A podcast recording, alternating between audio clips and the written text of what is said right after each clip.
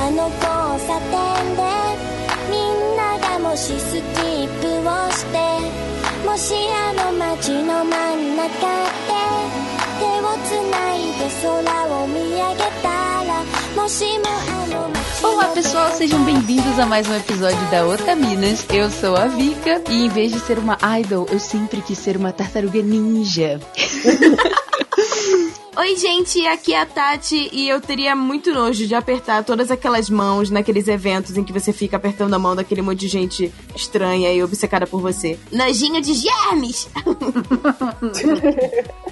Oi, gente, aqui é a Ritinha e eu já quis ser idol, mas hoje eu só quero ganhar meu dinheiro em paz. Oi, gente, eu sou a Motian e eu não sou exatamente uma idol, mas como eu sou atriz, eu posso garantir que o backstage é bem tóxico. Mas hoje nós vamos falar sobre o mundo tóxico das idols. No programa nós vamos falar um pouco sobre como funciona a indústria, o cenário atual, mas tudo isso depois dos nossos recados.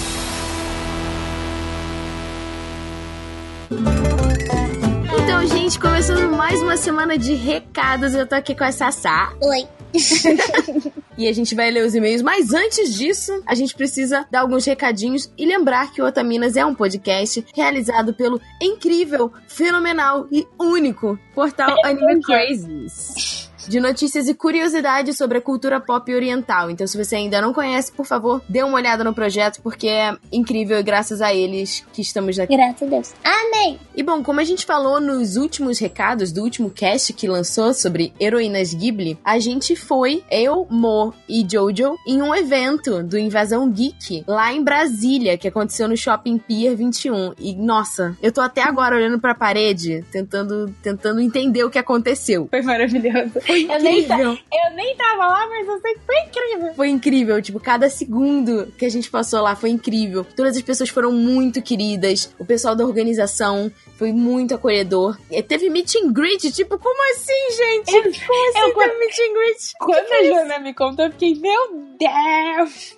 Eu nunca imaginei que pessoas iam parar pra querer tirar foto com a gente, tipo, numa fila. Sério, vocês são inacreditáveis. E a gente espera que a gente consiga participar de mais eventos. Estão rolando uns convites aí no, back- no background, no backstage. Quando a gente tiver tudo confirmado, a gente avisa pra vocês. Mas, por favor, se tiver algum evento na sua cidade, marca a gente lá, manda e-mail pra organização, cita a gente, manda links pra gente conseguir encontrar com vocês em todos os cantos do país. Vamos subir a tag. Quero Otaminas na minha cidade. Pronto. Quero também na minha cidade. Aí a gente vai. Mas olha, eu queria agradecer muito ao pessoal da Central Cosplay pelo convite, por todo o apoio, todo mundo que foi lá em Brasília ver a gente. Vocês são incríveis. E eu espero que a gente possa voltar lá em Brasília dessa vez com todas as meninas, porque foi. Ah! Sensacional. Hum, Meu sonho. Antes da gente falar sobre os nossos queridos e amados apoiadores, eu queria dar um recado sobre esse cast que vai ter hoje, né? Sobre idols e o mundo tóxico e tudo mais. Porque quando a gente gravou esse cast, ainda não tava rolando toda essa polêmica. Nossa, é surreal isso que tá acontecendo. Lá na Coreia, em relação ao que eles estão descobrindo sobre o envolvimento de vários famosos, né? Num, num esquema terrível. Então, assim, só pra que vocês saibam, a gente não vai falar sobre isso nesse cast. É, foi uma questão de timing mesmo, por acaso que, que isso aconteceu. Mas a gente queria que vocês acompanhassem é, pessoas que estão falando sobre isso diretamente, principalmente a Babi Dewitt, que ela já lançou livros sobre K-pop, ela tá dentro das organizações, ela entrevista pessoal que vem pra cá fazer show. Então acompanhe ela no Twitter e no podcast dela chamado K-pop, porque muito em breve vai ter um cast falando só sobre esse, esse assunto, essa polêmica que a gente não vai entrar nesse cast, tá bom? É só pra vocês não ficarem achando que, ah, vocês esqueceram de falar. Quando a gente gravou, a gente nem imaginava que isso estava acontecendo. E agora, nós vamos agradecer aos nossos lindos e queridos e apoiadores. Lembrando que se você quiser ajudar na produção do Taminas, nós temos o nosso Apoia-se, onde você pode ajudar o nosso projeto a crescer cada dia mais. Mas, Ajudando no Apoia-se, você tem acesso antecipado ao episódio do Taminas e o grupo privado com a equipe do Taminas, a produção, e tem todos os apoiadores lá, que aquele grupo é lindo! nossa, cada vez mais vem mais gente. É, ai, nossa. É um negócio incrível. E os nossos apoiadores já receberam o cast extra aí antecipadamente. Como eu falei, o grupo é composto pelos apoiadores que contribuem valores acima de 15 kawaiis. E o Anime Crazes tá com um canal no YouTube. Sim! Maravilhoso! Ah. E tem as nossas presenças lá. Tati tá lá, Motian tá lá. E vocês, no caso, queriam um canal do Otaminas, né? É quase isso, só que muito melhor porque tem o pessoal do Anime Crazy, o pessoal do Otaminas, mas é, a gente pode ter um, né? O Renan falou do bloco do Otaminas. Sim, sim. A gente Então tá. pode ter a possibilidade da gente ter um bloco no canal do Anime Crazy só pro Otaminas. Isso aí. Aí, se vocês quiserem, tem meta lá no Apoia-se e também vocês podem se inscrever no canal e isso já ajuda muito. Então, se você se interessar em apoiar nosso projeto, a gente tem o PicPay, que é picpay.me barra otaminas ou o Apoia-se, que é apoia.se barra otaminas. E pra quem não sabe o que é PicPay, é um sistema muito simples. Na verdade, é um aplicativo onde você faz um cadastro e lá é tipo um sistema de pagamentos que é super seguro. Depende, claro, da cidade onde você mora. São Paulo tem várias vantagens, porque tem, tem muitas empresas que já estão fazendo é, acordos com o PicPay, mas você praticamente é um aplicativo de pagamento. Então você pode, por exemplo, você vai comprar um jogo, você entra na Steam e você usa o PicPay pra pagar esse jogo. Você vai colocar crédito no seu celular. Você pode usar o PicPay pra colocar crédito no seu celular. Então, o PicPay, a vantagem dele é que você faz os pagamentos, mas você consegue receber em crédito de volta e gastar esse crédito assinando outros tipos de serviços dentro do aplicativo. Um desses serviços são os podcasts. Então você pode assinar um podcast e depois de um tempo você recebe 10 reais de volta, 15 reais de volta, depende da, da- do, do tipo de uso que você tem do aplicativo, mas você sempre recebe uma quantia de volta que você pode investir em outra coisa, investir na conta do seu celular ou até mesmo em outro podcast. Então, vale a pena vocês olharem no site do PicPay como é que funciona pra cada cidade de vocês, ou pro tipo de cartão que vocês têm, ou se é boleto, enfim. Dá pra vocês pagarem várias coisas e receberem o dinheiro de volta. Ah, eu amo a tecnologia. É incrível. Nossa, o PicPay mudou minha vida. Meu nome é. Tatiana e o PicPay mudou a minha vida. e agora, né? Nomes dos nossos lindos e queridos apoiadores. Que só cresce, gente. Vamos lá. Nós gostaríamos de agradecer a Amanda Natália dos Santos, Bruna Cristina, Bruno Giacomo, Caetano Osório Silveira, Diego Moura, Edith Garcia, Fausto Felipe Teixeira, Felipe Peixinho, Fernanda Marques, Gabriel Flor, Gabriel Serro, Gabriela Veiga, José Veríssimo da Fonseca, José Felipe Ferreira, Luan Carlos Sauer, Leonardo Matheus Lacê, Lianca Pereira, Luiz Lacerda, Luan Luiz Oliveira, Lucas, Ludmila Nazaré, Maico Mitsuhara, Maria Luísa Moita, Mariana Costa Ribeiro, Marli Cantarino, Matheus de Carvalho Murozaki, Rafael Tavares, Rafaela Lima, Rafaela Cavalcante, Roberto Leal, Diego Souza Sobrinho, Walter Mateus, Vinícius Paiva, Yami Fox e a Heloísa Canali. Tem também mais um apoiador nosso, mas ele se chama Invisível, porque a gente não sabe, tipo, quem ele é. Então, caso você seja e você queira que seu nome esteja aqui, senhor ou senhora invisível, por favor, manda um e-mail pra gente, onegashimasu. Gente, que listão. Que listão, eu vou passar daqui a pouco dois, dois minutos, mas eu não ligo. Eu amo todos vocês, vocês são muito Eu incríveis, todos, vocês todos, fazem todos, esse projeto funcionar. E agora vamos para a nossa leitura de e-mails. Se você quiser mandar um e-mail sobre o tema desse programa ou de algum programa que já passou, pode ser inclusive da primeira temporada, é só você mandar para. Podcast arroba otaminas.com.br E não se esqueça de. Das nossas redes sociais. Arroba otaminas. É isso? Isso. Então tá, joga otaminas em tudo. Tem Twitter, tem Instagram, Tem até Tem tudo. Facebook, gente. tem Facebook, gente. Joga otaminas em tudo que tá lá. E é isso. Merutinha, se a pessoa quiser pular os e-mails, ela tem que ir direto pro minuto. 15 minutos e 35 maneiras de virar uma tartaruga ninja. Gente, a gente queria pedir desculpa. Hoje a gente só vai conseguir ler dois e-mails. A gente recebeu outros e-mails que a gente pretende ler nos próximos casts. Se você quiser que o seu e-mail seja lido, por favor, coloque esse OBS quando vocês enviarem. É, a gente ainda não teve tempo de mandar a resposta, mas a gente leu tudo que vocês mandaram. Em breve a gente vai mandar a resposta pra vocês. Aqui as coisas estão muito corridas. No caso, a gente lê em conjunto, né? A gente Sim, a gente sempre lê. e-mail, manda no grupo, todas leem, todas Aí a gente pensa no textinho que vai mandar, então assim, Exatamente. felizmente. Então, se seu e-mail não foi lido agora, ele vai ser lido depois. E mandem, por favor, esse OBS, porque é importante pra gente conseguir fazer esse registro de quem que a gente vai buscar pra ler ou não aqui. Primeiro e-mail da Lianca, que ela virou nossa apoiadora! Ela é linda! Ela diz: Olá, meu nome é Lianca, mas podem me chamar de Link. Hey, listen! Adoro demais vocês e acompanho desde o segundo podcast lançado e me senti extremamente representada em vários aspectos e opiniões. E recentemente consegui começar a apoiar vocês. Linda, incrível. Maravilhosa. Ah! Eu amei ouvir o podcast sobre uma coletânea de filmes que fizeram parte da minha infância em vários momentos e idades. Gostaria de comentar sobre dois filmes que me marcaram bastante. O primeiro é Castelo Animado, que eu só consegui notar na segunda vez que assisti, que foi a demonstração predominante das cores para demonstrar melhor os sentimentos dos personagens, com uma sutileza e naturalidade que chega a ser discreto demais a nossos olhos. É Ghibli, né, amiga? Como lidar? E a viagem de Chihiro, algo que poucas pessoas notam, é que além de ocorrer tudo aquilo com ela, houve uma evolução que é muito semelhante às outras personagens que vocês citaram, que é o equilíbrio do ambiente para cada decisão que vai ocorrer e o ambiente que os outros personagens estão mostram previamente a característica de cada um. É verdade, os, os cenários têm muitos detalhes que acabam mostrando parte da- das características e personalidades dos personagens que estão naquele cenário. É Ghibli, né? É Ghibli. É Ghibli! E ela diz: Espero que tenham gostado, obrigada por serem maravilhosas, adoro demais vocês, continuem sendo fortes e maravilhosas sempre e que venham 100, 200, 300 e até mais de mil podcasts. Amém! Ah, que linda, gente. Eu gosto muito. Ela me manda mensagem no Instagram e eu respondo. Ai, que amora! Ela é um anjo. A gente tava cantando um minuto outro dia por mensagem. Link, obrigada por tudo, é ótimo ter você no nosso grupo de apoiadores. Manda e-mail sempre que você quiser.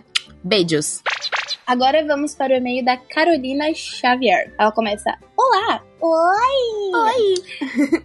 Eu acabei de escutar o podcast de vocês sobre o Dia dos Namorados no Japão. Eu, particularmente, acho uma gracinha quando as meninas fazem chocolates caseiros para a pessoa em que estão amorosamente interessadas. É bonitinho, quando não é por, por obrigação, né? Exatamente. É, quanto ao girichoko, em ambientes de trabalho, acho horrível que elas tenham que dar chocolates aos seus colegas e chefes por pura obrigação. É, no caso é o que É falamos, terrível né? mesmo. Por obrigação é nada legal. Quando você é obrigado a alguma coisa, nada legal. É, até agora, não tinha sacado esse negócio da mulher ter que servir chá para os seus superiores em ambientes de trabalho. Estranhei muito isso quando assisti Plastic Memories. E a Isla ficava servindo chá para o seu chefe em momentos aleatórios. Quanto à referência de Love Con, meu show favorito, eu me lembro que a Arisa nunca tinha feito chocolates, nem girichoco e nem homing choco por preguiça. É, seria eu. Se morasse É, eu na vida. É que é o Lovely Complex, né? Que ele- Aham. ela é muito alta, ele é muito baixinho e tal. E a, gente, a, a Mochan que é louca por esse, por esse mangá e tal. É, no caso, é por preguiça e só fez uma vez para, para dar pro, Oto, pro Otani. Eu gostei muito do podcast, mas acho que seria interessante se, além de vocês darem a sua opinião ocidental dos fatos, vocês perguntassem sobre a opinião de meninas e mulheres japonesas que vocês conhecem e que se dispusessem a falar sobre assuntos como fanservice e etc. Obrigada por produzirem sempre um conteúdo tão incrível. Atenciosamente, Carolina. Mano, ela, ela- a assinatura dela tem um Naruto. Tem. É incrível, um Naruto. Obrigada, Carolina. Sobre isso que você comentou, de tipo, a gente. de você achar interessante que a gente perguntasse a opinião de meninas e mulheres japonesas sobre esses assuntos, é, eu acho muito legal essa sugestão. E a gente já parou pra pensar sobre isso várias vezes. É que assim, nós conhecemos mulheres brasileiras que têm, né, uma, uma descendência asiática. O que é é uma vivência totalmente bem particular e é diferente de uma japonesa que cresceu e viveu no Japão e passa com- por isso. com os costumes e as tradições, mesmo tendo a descendência, é uma vivência completamente diferente da menina que nasceu lá, vive, convive e tem essas obrigações e tradições. Na verdade, a gente. Eu não diria que é uma dificuldade, porque a gente não correu tanto atrás disso. Mas, por exemplo, a minha cunhada, a namorada do meu irmão, é japonesa, japonesa mesmo. Ela, Uhum. inclusive, mora no Japão, nasceu, cresceu, viveu lá. Só que, mas ela não é dessa área. Ela, ela não consome anime. É a mesma coisa que a gente fica achando que brasileiro, tipo, vai pro samba todo final de semana e, e torce pra escola de samba. Não é assim que funciona. É, futebol. Então, assim, existem japoneses e muitos japoneses que, tipo, não, não conhecem e não procuram conhecer conhecer e, e não, não querem ter contato com cultura de anime e cultura otaku e coisas do gênero. Tanto que Então- lá, né, o termo é pejorativo. É pejorativo. Então, assim, é um recorte muito específico pra gente encontrar. Mas, se você que tá aí escutando os recados, conhecer alguém que mora no Japão, que seja japonesa e que tá dentro desse meio e que super toparia falar com a gente, por favor, manda o contato pra gente, porque a gente quer sim muito escutar o outro lado. E eu vou conversar um pouco com a minha cunhada sobre isso. Não só pro lado otaku, mas pro lado da sociedade num geral. É que, esse- é que assim, é complicado também a gente trazer isso pro podcast de uma forma bilíngue no inglês. Talvez, assim, uma entrevista pra, pra post no site seja uma, ou eu conversar com ela e trazer isso pro cast. A gente vê o que a gente faz, mas a gente tá sempre aberta. um vídeo, né, pro YouTube. Sim, do exatamente. tipo. É, é, é muito válido. É difícil, mas é incrivelmente válido. Mas tá guardado o nosso cocorô. Obrigada, Carolina. Thank you. E bom, esses foram os nossos e-mails. A gente espera que vocês tenham gostado. Sinto muito se a gente não conseguiu ler seu e-mail dessa vez, mas sempre haverá uma próxima e vamos pro cast. Beijo!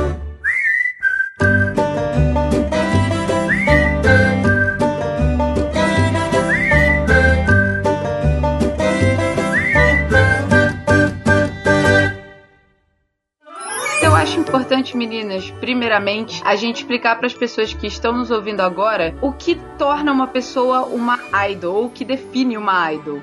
Então, pra quem não sabe, idol é um termo que é usado pra descrever jovens artistas e é um termo que ele é usado mais focado na Ásia, né? Principalmente no Japão e na Coreia. Então, assim, é- essas pessoas, esses jovens artistas, eles começam desde cedo e eles têm que treinar arduamente pra cantar, pra atuar, pra dançar, enfim, tocar instrumentos. Eles, quanto mais habilidosos eles forem em mais coisas, melhor, porque eles vão poder atuar em diversas áreas. E, cara, é tipo um espião russo, assim, você tem que saber fazer tudo. é tipo um canivete. Um pack. É, é um É, canivete. dizem que sim, mas tem um programa de, de variedades, que é o AK Bingo, que às vezes eles colocam as meninas cantando sozinhas e, meu Deus, elas não sabem cantar. Algumas não sabem cantar. Algumas estão lá, tipo, porque são Só bonitas. porque é bonita. Sim. Algumas são porque carismáticas, mas nem todas sabem cantar, nem todas sabem dançar muito bem, assim. E sabe o que eu, o Sim. que eu vi sobre é, essas pessoas que, na verdade, não são tão boas, né, quanto a gente espera que elas fossem?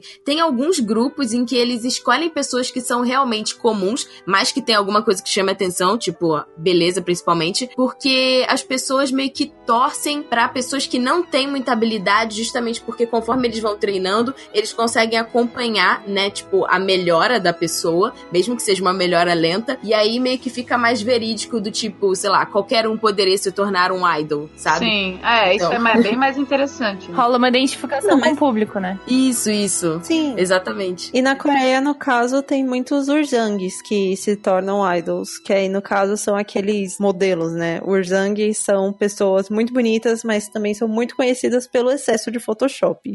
Ou poderia Ah, tipo ser. aquela- é, tipo aquele Photoshop que fizeram de uma modelo e transformaram ela numa pizza, né? transformar ela numa pizza. Mano. Numa pizza, é, pra mostrar que. É, eu não- eu não sei porque eu lembrei disso, eu só lembrei disso. Mas como que. Urjang, até a palavra Urjang, Urjang, sei lá como é que pronuncia Urjang? Como que, como que soletra Urjang. isso? U-L-Z-Z-A-N-G. Certo. Nossa, Significa melhor face, boa aparência. Nossa, eu Vamos nunca tinha ouvido esse termo na vida. Vamos chamar Sério? de Os Gatinhos. Tinha uma época no Brasil, lá por 2012, assim, do K-pop, que, que tinham inventado um Brazang. Que a ideia era ser, tipo, Ah! brasileiras Urjang. Nossa, mãe do céu. Interessante. Bons tempos. É, e em relação aos idols, é, é importante falar que, assim, eles são realmente muito influentes, tanto no Japão quanto na Coreia. Então, assim, eles não Sim. são só enxergados como artistas, eles são considerados modelos pra juventude. Sim. Uhum. É óbvio, Sim. né? Porque vai ter a foto deles, vai ter a imagem deles em todos os lugares, aí todo mundo vai querer ser o que eles são, né? Todo mundo vai Exatamente. querer se espelhar e tentar ser parecido com o idol, porque ele é basicamente o modelo lá que sai da fabriquinha daquele do determinado país falando assim, ó, se você não for assim, você não se encaixa, você não é bom o suficiente. Exatamente, você não é bom o suficiente. E assim, se essa impressão deles não for, tipo, obrigatoriamente positiva, então, assim, ele não vai estar tá passando justamente o que você falou, o reflexo da sociedade. Ou seja, ele tem que ser nada mais nada menos do que perfeito. Perfeição! Sim. Cara, eu vejo muito que, tipo, eles são os idols na Ásia, eles são influentes, tipo os influenciadores de Instagram e Facebook que a gente tem aqui no Brasil. É porque, no caso, lá na Ásia, eles não podem muitas vezes terem redes, ter redes sociais, né? Sim, é a Ah. agência que cuida, que cuida disso também, quando eles têm, né? Nossa, tipo, às vezes é, não é nem ele imagem. que tá, tipo, postando ou, ou escrevendo aquilo. Caramba, Sim. eu preciso de alguém pra fazer isso pra mim. eu não tenho a Eu menor paciência. Por favor, amiga, me ajuda. Você quer ser tartaruga ninja, não idol. Ah, cala a boca, eu posso morar no esgoto e ter um Instagram, tá? E assim, essa questão também dele ser um modelo pros jovens é. Acaba que assim, muita gente quer virar idol porque é considerado, pra quem não, não entende, né, do, do sangue que eles têm que dar, como uma forma, entre aspas, fácil de você conseguir fama e fortuna. Então, se você começar desde cedo, tem muitas mães que pegam as crianças, que são crianças que já nascem bonitas, e elas colocam nessas agências, né? Elas começam como modelos. E aí, se ela quanto mais cedo ela começar, mais cedo ela vai poder é, já entrar nesse meio. E aí, quando ela tiver, tipo, uns 15 anos, ela já pode debutar em algum grupo, enfim. É tipo, é tipo jogadores de futebol. Tipo jogador de futebol aqui no Brasil, Pequenas exatamente. misses norte-americanas, Sim, né? exatamente. Estadunidenses. Que as mães pegam as exatamente. crianças e fazem aquela, aquela coisa, aquela aberração com as meninas. É, bota assim, postiço participar na garota de 5 programa. anos, eu não entendo. Ou até o Disney Channel. A gente consegue relacionar com o Disney Channel e com vários abusos que as crianças sofriam, tipo a Miley Cyrus, que era drogada pra Aham. fazer as coisas, sabe? Exatamente. E aí é Uhum. É muito triste, porque eles, tipo, eles têm que seguir, né, as regras, e se eles cometerem um erro, tipo, tchau, beijo, tchau, tá bom? Ah, tem, tem casos de pessoas que, assim, cometeram erros que até a família abandonou a pessoa. Nossa. Gente, mas eu acho legal ressaltar, por exemplo, o caso da mini Miss americana e a mini Miss corea- coreana, asiática no geral. Que a mini Miss americana, ela é tipo uma... Você querer transformar a criança em adulta. Aham. É verdade. É tipo uma Melody com 11 anos e parece que tá com silicone É, agora. é. Enquanto na Coreia e no Japão, quanto mais Sim. nova, melhor. Aí, no caso, não deixa de ser uma maneira também meio, tipo, ver a mulher como uma criança. Uma É, nos dois casos, É. é. Porque você tá sexualizando, você tá São sexualizando uma criança, aqui, no- por exemplo, no exemplo estadunidense que a gente deu. Você tá sexualizando uma criança, transformando Uhum. ela numa mulher adulta. E na Coreia, você, eles sexualizam a infância, né? Eles pegam e obrigam mulheres É. adultas Uhum. A imagem a de... serem crianças. de Isso é muito inocência. comum na Ásia, né? No Japão também. Sem falar que Uhum. eu acho que, que acontece uma coisa que as pessoas não notam muito e a maioria das pessoas elas não veem isso como um problema, só que eu já enxergo de outra forma, assim, a questão da competitividade. É, Sim. eu acho isso, na nossa sociedade atual, um problema muito grande, porque você fica colocando as pessoas umas contra as, contra as outras e elas crescem, é, se você coloca, né, um- uma criança num ambiente desse, no qual ela cresce ouvindo que ela sempre tem que ser melhor que os outros, que ela tá competindo contra outras pessoas, que ela precisa ser o melhor dela ali pra mostrar que ela é melhor que todas aquelas outras pessoas, ela cresce num ambiente no qual ela não vai, in- in- mesmo que seja inconscientemente, a criança ela vai crescer é, num ambiente no qual ela não vai conseguir conviver com outras pessoas, assim, crescer com outras pessoas. Sem ficar se comparando, né? Se sentindo superior. É, sempre vai ter uma comparação uma com as outras, se sentindo superior e nunca vão saber, na verdade, no fundo, realmente, o que é trabalhar em equipe. Porque sempre Sim. vai ser o individualismo. É sempre eu, eu, eu e nunca nós, nós, nós. Não vamos crescer juntos. A gente tem que crescer sempre competindo, sempre brigando. E eu acho que isso é um dos grandes problemas, principalmente no, no- nesse mundo, assim, dos famosos, né? É, Ídolos. até porque, tipo, esse, esse. Até mesmo dentro dos grupos que existem várias garotas, elas ali já brigam por popularidade. Porque se alguma determinada menina ficar, tipo, muito, muito mais famosa dali, ela simplesmente sai daquele grupo, lança a carreira solo, e aí, tipo, algum tempo depois o grupo vai se desmoronar. Que é o que É acontece verdade. com esses grupos de. Não, mas é, isso, isso de, de mulher entrar em competição com mulher é uma coisa que sempre foi apoiada, sempre foi estruturalmente em qualquer sociedade apoiado mesmo, né?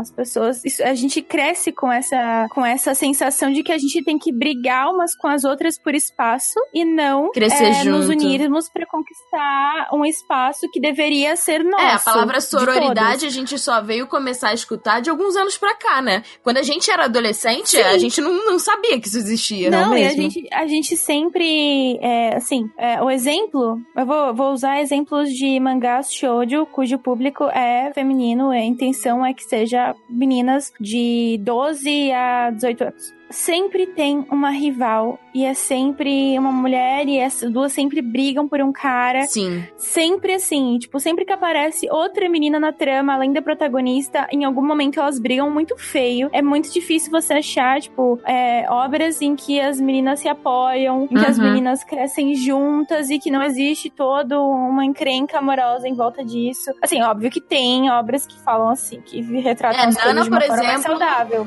É uma delas, que assim, elas não brigam por homem, né? A, Sim. a- briga o por desentendimento exatamente. delas, na verdade, tipo, tem, tem a ver com, com outra coisa que não tem nada a ver com isso, né? Sim. É que a gente sempre cresce nesse ambiente, assim, meninas malvadas, né? É, sempre vai ter, exatamente. tipo, grupinhos Uhum. ou pessoas que não necessariamente, mesmo dentro dos próprios grupos, elas vão estar completamente em sintonia. Elas podem Uhum. estar competindo uma com as outras Sim. dentro do mesmo grupo. E, E eu e digo- acredito que isso sempre acaba acarretando problemas futuros, assim, psicológicos mesmo que estejam enrustidos, assim, sabe? Sim. Dentro da pessoa. E eu digo que isso é incentivado nas mulheres, porque se a gente for comparar com obras para o público masculino, isso não acontece. Os meninos, inclusive nos grupos idols também, os meninos são sempre incentivados a serem amigos uns dos outros, a estarem Sim. próximos É. uns dos outros. E o fã Não, e eles até romantizam o isso, fã né? clube romantiza isso, Sim. porque dá, dá, dá view, né? Você colocar Sim. os caras juntos, porque Pois é. É, isso é uma fetichi- fetichização. Assim como é, é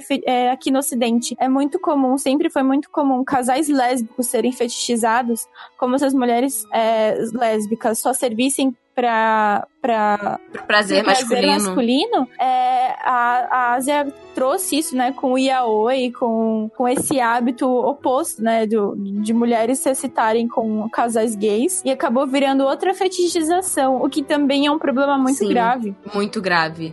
Não, eles colocam, tipo, esses idols, sei lá, num programa, é, os dois tomando conta de uma criança, sabe? Assim, sempre tem essa questão de, Sim, de acabar roma- esse. romantizando. Em todo grupo sempre vai ter, tipo, um ou dois casais, ou muito mais, né? Dependendo de quantos, quantos caras tiver naquele grupo, que é Ah, a. amigo, dá pra chipar dá pra todo chipar mundo. todo mundo, é, mais de um, enfim, é surubão. Não, é que por acaso tem um pouco a ver com o que eu até mandei no grupo hoje, que a gente tava conversando no WhatsApp, que é o teste de Bechdel, que eu vou até ler um pouquinho aqui do que tá no Wikipedia pra ficar mais didático, tá Ok. bom? O teste de Bechdel, ele pergunta se uma obra de ficção possui pelo menos duas mulheres que conversem entre si sobre algo que não seja um homem. Nossa. Em algumas questões, algumas vezes, se pergunta também, tem uma condição das duas mulheres terem nomes. Nossa, isso é muito verdade. Isso, e tem a ver com o indicativo de preconceito de gênero. Que é exatamente amor falou, né? Do tipo, as obras, se, quando tem mulher no meio, sempre vai ter um homem no meio também. Sim. Né? Tipo, elas não podem estar falando de outra coisa sem ser isso. Sim. E há uma pesquisa também com esse teste que indica que, em média, os filmes que passam no teste, tipo, tem duas mulheres, ok, elas têm nome, ok, elas não estão falando de homem, ok, sabe? Aham. Esses filmes, geralmente, eles que passam no teste possuem orçamento mais baixo, mas o desempenho financeiro é melhor ou equivalente. Claro, né? Porque É, a gente porque, vai né? consumir aquilo de uma forma muito mais justa. Nossa, esse teste tem que Uhum. ser aplicado sempre. Obrigada, quem mediu isso. Né? É até, eu acho algo legal, até mesmo pra gente analisar nas obras de. nas obras asiáticas, sabe? Sim, né? A gente tem que começar a aplicar essa- esse tipo de coisa em mangás, em animes e em dramas também. Eu só ia comentar sobre isso, de usar o teste no, no que a gente aborda, esse teste foi criado com base na produção cultural ocidental. Provavelmente ele Aham. surgiu com as bases do cinema norte-americano, pelo que eu me lembro de ter lido sobre. Eu não acho, eu acho que assim, Uhum. um monte de obra japonesa passa nesse teste e continua sendo machista pra caralho. E continua sendo escroto pra caralho. Porque sim. eles conseguem fazer Uhum. personagens é, femininas muito fortes, é, que têm é, diálogos profundos entre elas, e ainda assim colocar elas em situações problemáticas ou descartá-las completamente da trama. Então, é, eu, eu acho muito interessante a ideia do, do teste, mas eu não acho que ela se aplica tão bem assim a obras ou contextos sociais que não sejam Ocidentais, ocidentais. né? Ocidentais. É, talvez para um asiático tivesse que ter outros elementos levados em consideração, né? Sim, é uns adendos Ah, aí. Uhum. Mas voltando a esse lance do, dos idols que eu tinha falado antes, que muitos jovens acham que é, tipo, uma forma, entre aspas, fácil de você conseguir é, fortuna e fama, na verdade não é nem um pouco fácil. Eles trabalham muito. Eles têm horas de treinamento, tem que fazer turnê, tem que se manter em forma, tem que falar com os fãs em entrevista. E assim, tem muitos que acabam é, denunciando a própria agência justamente por estar tá explorando os artistas, né? Então, assim, os caras ficaram, sei lá, mais de 20 horas treinando. Tem vários casos coreanos de, de idols que acabaram denunciando, né? Justamente por causa disso. É um tipo as de pessoas, escravidão. ela- é, é. As Uhum. pessoas, elas têm essa visão de fora, achando que é tudo glamour e, e que é tudo mil estrelinhas e que você só vai ficar sentada numa cadeira com óculos escuros, tipo a Rihanna assinando vários, assinando vários livros, assim, fotos dela mesma, distribuindo para as pessoas. É, isso é uma falsa visão que a gente tem, que é o que justamente é o peixe que esses caras estão vendendo, entendeu? Você ser um idol, você ser um artista famoso é muito incrível, é show, todo mundo te ama, você é amado por milhares de pessoas que você nem conhece, entendeu? É, tudo que você vai fazer vai virar um legado. Então, eles vendem a, a imagem de- dessas pessoas como se fossem estrelas, só que tem toda uma parte bem sombria por trás que ninguém fala sobre, né? Ou É. que é muito omitido na mídia com muita frequência. É, e na verdade Sim. isso tá presente desde, desde que quando o termo idol e, e quando esses grupos surgiram nos anos Sim. 70. É, Né? é isso que eu ia falar, pra gente entrar assim, quando tudo começou, da onde que surgiu e como que apareceu. Eu só gostaria de dizer que é, antes do termo idol sequer existir, a indústria do entretenimento sempre tratou de forma muito cruel os artistas. É, os artistas, Sim. geralmente, é, artistas em questão econômica, em questão social, artistas sempre foram vistos como descartáveis, porque em períodos de guerra, a primeira coisa que você tira da sua frente é o entretenimento, é cultura, Exatamente. é arte. A primeira coisa que eles descartam. Então, os artistas, é, artistas só voltaram a ser foco depois que acabaram guerras ou em momentos em que eles precisavam de alguma distração política. Então, esses grupos, eles sempre foram marginalizados e só foram colocados em destaque por um objetivo diferente, por um objetivo maior, por um objetivo político. E a gente consegue Sim, um objetivo político e econômico, né? Sim, então todo o ambiente, tipo, o, a, gente, a gente viu recentemente um movimento de é, mulheres denunciando diversos abusos que sofreram na indústria de Hollywood. E é assim, Hollywood é o exemplo para todo mundo quando se trata de, de sucesso, de fama. Mesmo Hollywood tendo sido passado, né, com, por, por Bollywood e por Nollywood, que é uma indústria da Nigéria de produção de filmes, que são mais independentes e, e de baixo custo, mas eles têm uma produção muito grande. Hollywood sempre foi, é, sempre, né, não sei se vai ser sempre, né, eu espero que não, porque eles são manip é, eles manipulam o mercado, mas é. sempre foi é, um exemplo. Então, se em Hollywood acontece esse tipo de abuso, a gente imagina que em qualquer outro lugar do mundo é a mesma coisa, sabe? Porque é a, a Muito pior, indústria né? que dita o que é, É pior o que é porque não filme tem no mundo. visibilidade. E eu, Uhum. eu particularmente acredito que não importa se os artistas eles são pequenos ou grandes, esse abuso ele sempre vai existir e até mesmo quando Sim. parece que o artista é grande demais para que algo assim possa acontecer na vida dele, todo mundo desacredita, eu acho que não interessa assim, sabe? Eu acho que eles escondem muito bem e eles têm uma margem de risco assim para eles não passar para não ficar saindo na boca de todo mundo. Sim, exatamente. E contratos Sim. que são, que são extremamente bizarros. E assim, essa questão Sim. de quando começou, é, começou nos anos 70, né? Essa palavra idol passou a ser usada por causa de um filme francês chamado Cherche Laidolé, que é de 63. E eles começaram a aplicar. Eles começaram a aplicar para qualquer tipo de atriz ou cantora fofa, ou então um cantor ou ator que fosse bonito. E o primeiro grupo idol que foi considerado, né, a partir de então é, dessa palavra, foi um chamado Sannin Musume, da primeira agência chamada Johnny Associates, que existe até hoje essa agência Ai, e tem que tipo, louco É, a nome, Johnny. né? aham, Johnny Associates. Cara, que É, a agência é de um grupo muito famoso do Arashi. Arashi. Arashi. Aham. Hum. É a agência do Arashi, Uhum. que é considerado um dos maiores grupos do, do E Japão. foi, e foi perfeito porque a maioria dos japoneses já tinham televisão nos anos 60, né? Então eles Exatamente. acompanhar ao vivo aqueles ídolos, né? Ou as pessoas que estavam começando a se tornar os famosos ídolos. É, pois é, e como a gente tinha falado antes, né, que a Motian até tinha tocou muito bem no assunto, é nessa época os ídolos eles tinham então os idols, eles tinham essa aura meio mística. Então assim, ficava em segredo o estilo de vida deles. Então a, a vida pública, ela era totalmente arquitetada pra sempre parecer perfeito em qualquer situação. E tipo, É. eles tinham um estilo de vida muito luxuoso que os japoneses tipo não tinham. Mas na verdade, isso era tudo mentira. Aí eles eram colocados em vigilância por- com os agentes Nossa. dele, né? Pelas empresas. E assim, na verdade, eles não estavam desfrutando daquela vida. O pagamento deles era absurdamente baixo. a gente É, quem tava desfrutando a gente sabe, né? Quem era. muito bem. Quem tinha vida de luxo, não, não era Começa com A e termina com gente. agência, né? As próprias agências. Exatamente. Johnny and Associates. É, tá lá cheio de grana até hoje. e, e, tipo assim, mesmo que, que as músicas fossem vendidas, todo esse dinheiro ia muito mais pros escritores e pros músicos que gravavam as músicas do que pros, pros cantores e tudo mais. Muito louco isso, né? No início, assim. Sim. Eles realmente só usavam Não, mas eles. isso é até hoje. É, é. E até hoje é assim. O que Nossa, é, é muito louco. O que acontece muitas vezes é que quanto menor a agência, é pior, porque aí nisso vai muito mais pressão em cima. É, os idols eles vivem geralmente em apartamentos minúsculos. Sim, com outras pessoas, Que eles outros dividem. idols, é. Que eles dividem com todos os membros. Todos esses luxos é somente para gravação de clipe, para eventos, são roupas que eles ganham. É, pra foto. O próprio celular, eu vi que o próprio celular deles é emprestado, sabe? Não é deles. Meu o próprio Deus! do céu. celular é da agência. O Isso próprio na celular é da Coreia. agência.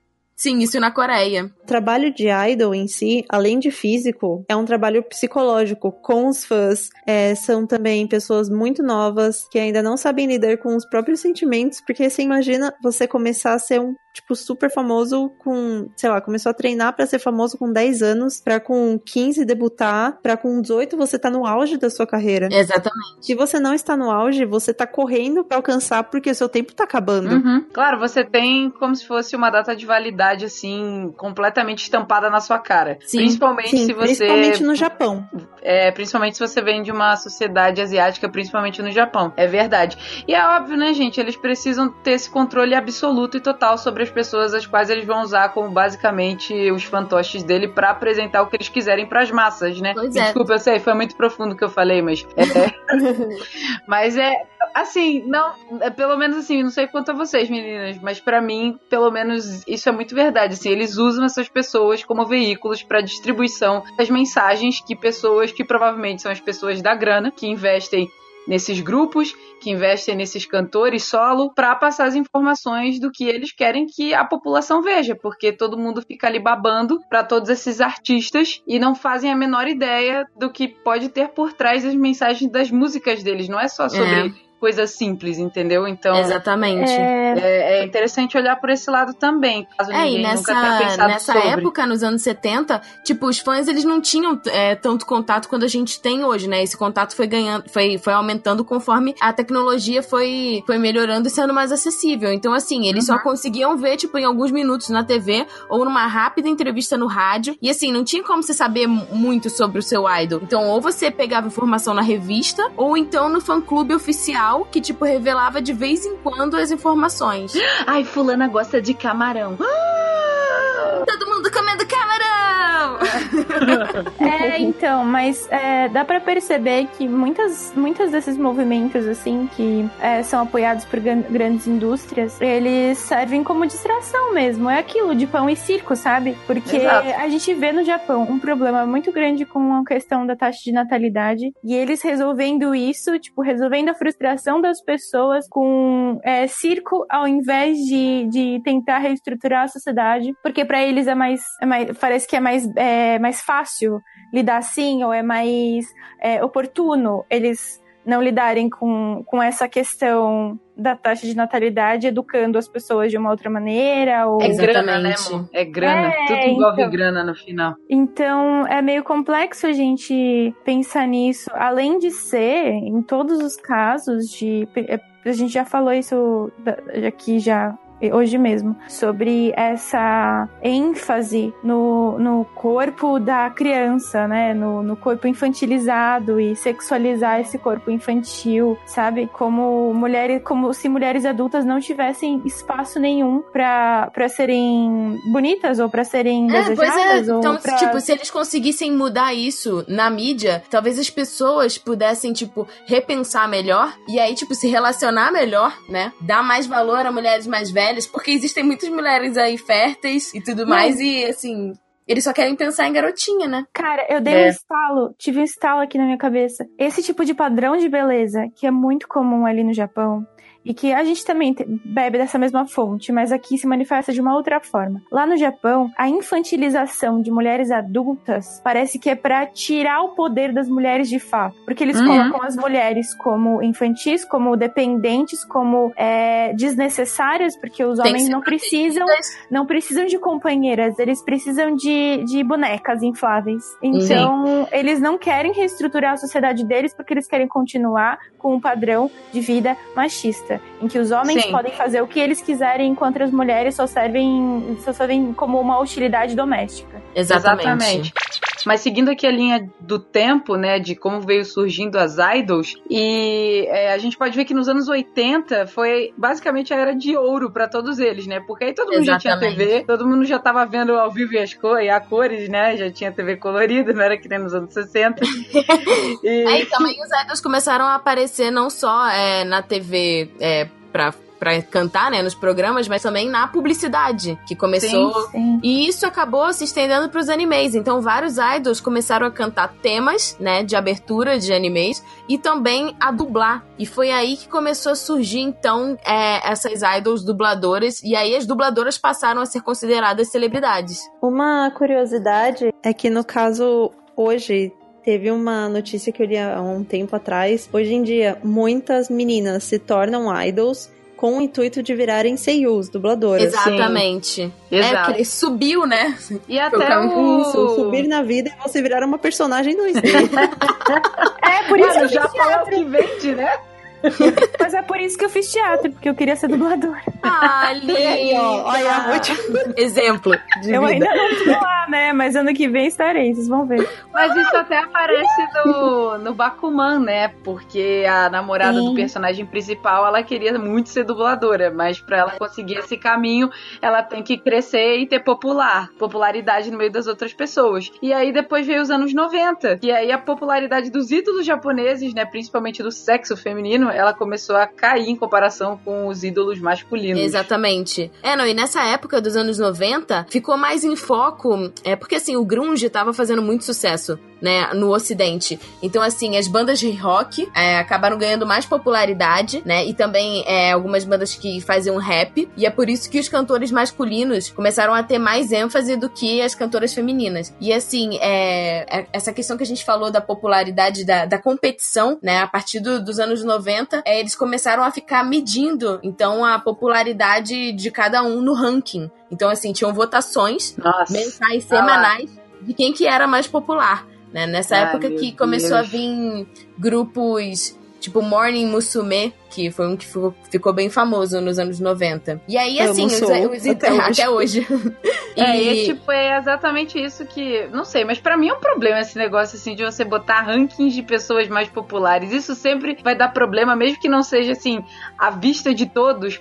Pelo menos assim, dentro da produção, e até alguns animes falam sobre isso, que nem a aquele anime da menina que queria virar atriz, que ela. Qual que é o nome? Uh, Que, é- que tá. Skip Skip, Beat. Skip Beat, que ela, por exemplo, de fora, tá todo mundo bem, todo mundo se ama, entendeu? Todas as pessoas falam assim, ah, esses atores são lindos, eles cantam bem juntos. E quando você vai ver a vida dela dentro e convivendo com as pessoas dentro do- dos estúdios diferentes, né, das agências diferentes de cada artista, é um puta de um problema, porque cada um quer ser mais popular que o outro e existe uma competitividade agressiva, sabe? Às vezes silenciosa e às vezes física ali. Uhum. Então eu acho que isso é, de sempre vai ser um sabotagem até, né? É, sabotagem, sabe? É terrível. Que ponto chegamos? A gente chegou num ponto agora que as idols, por exemplo, a AKB, elas decidem quem vai ser a center, né? Exatamente. Pela votação do Por um jogo de público. Ah. Por um jogo de Joaquim Pô. Sim. Não- é um jogo de Joaquim Pô que eles enchem um estádio maior do que o Maracanã, gente. Aham. Vai o Japão inteiro assistir essa votação. Meu Deus, dá esse dinheiro pra mim!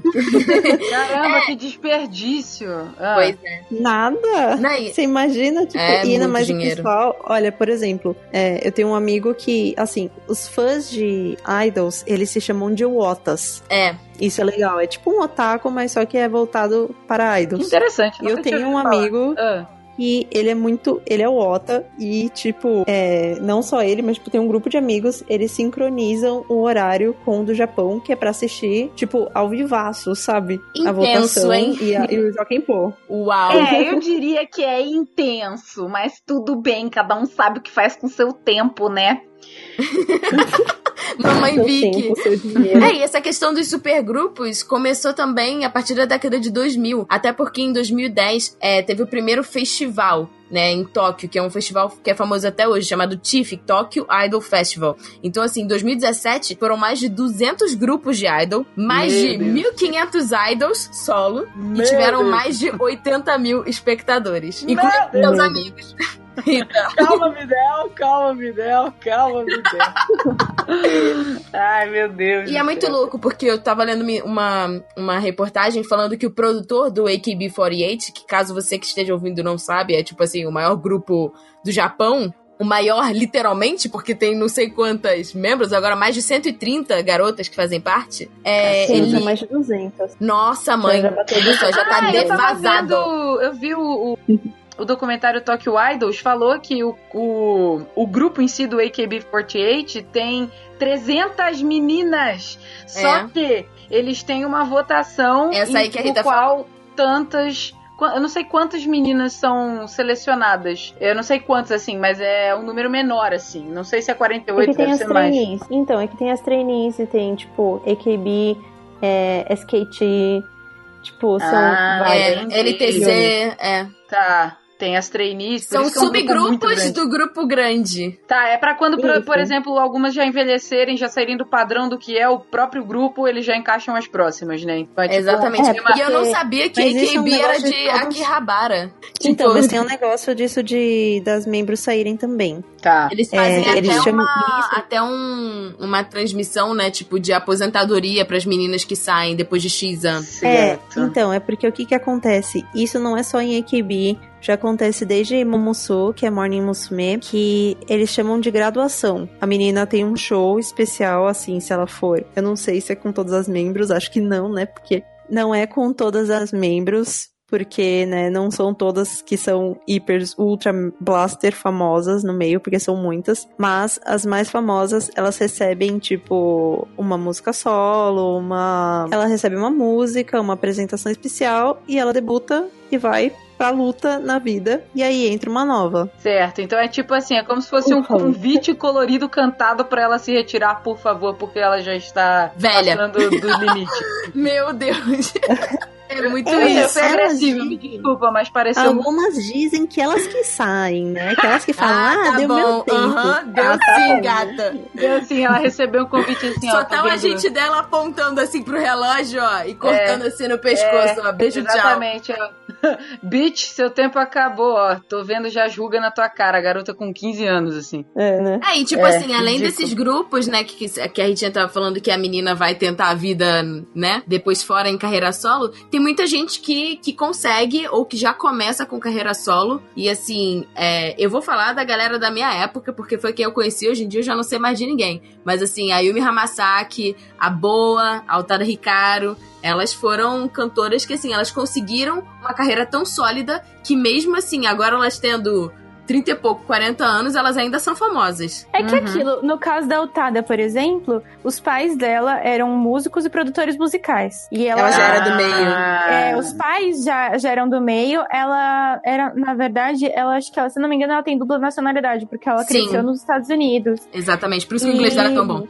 E ela, o cara, o primeiro single dela, que foi First Love, ele fez um sucesso estrondoso Muito. mundial. Absurdo. E é uma, é uma música que, tipo, todo mundo conhece. Você aí em casa, se você nunca ouviu essa música, não sei onde você estava nos últimos anos. Mas essa música, tipo, mesmo quem não conhecia o Tada, ou quem É. é, não, não, não, não tinha o hábito de ouvir música japonesa, em algum lugar ouviu com certeza, porque fez muito sucesso. A Utada e outras é, cantoras, assim, que, que são solo, é, elas eh, se, se destacaram por outras questões, assim, tipo, é, a Ana Tsuchiya também, ela também é mestiça, a Olivia Lufkin é mestiça, assim, eles gostavam de, de meninas que são, trazem um quê de estrangeira, É. Rafa, Tem uma também que era muito famosa quando eu tava no Japão, agora eu esqueci o nome dela, mas ela cantava uma música que ficou famosa, amor, que no, na cerimônia. Nami Amorô. Não, é outro. Ela tem um, um nome parcialmente ocidental, assim. Ela é mestiça. E ela. As músicas dela eram muito tocadas na cerimônia de despedida dos alunos do high school no Japão. Ah,